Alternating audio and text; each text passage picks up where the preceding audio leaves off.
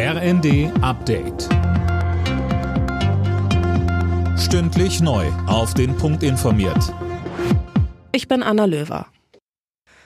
Bundeskanzler Scholz will die Menschen in Deutschland in Sachen Inflation weiter entlasten. Keiner werde allein gelassen, sagte er bei der Sommerpressekonferenz in Berlin. Mehr von Linda Bachmann. Scholz hat dabei die Vorschläge von Finanzminister Lindner gelobt. Das soll aber nur ein Anfang sein. Scholz hat insbesondere Gering- und Normalverdiener im Blick, außerdem Familien, Rentner und Studenten.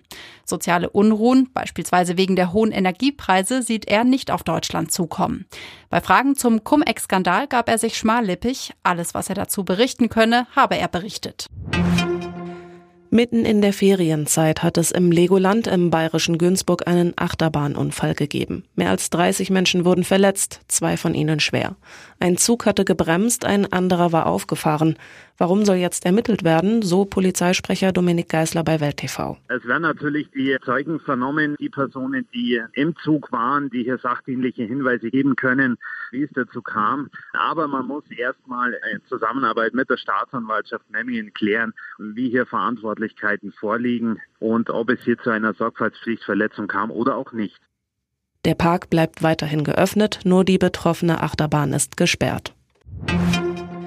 Der Energiekonzern RWE will Mehrkosten beim Gasimport nicht an seine Kunden weitergeben und verzichtet auf die Gasumlage.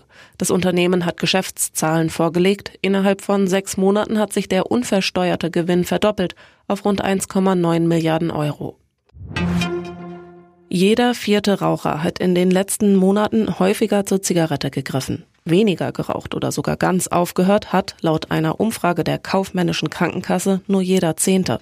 Demnach wird meistens aus Gewohnheit oder Langeweile geraucht. Alle Nachrichten auf rnd.de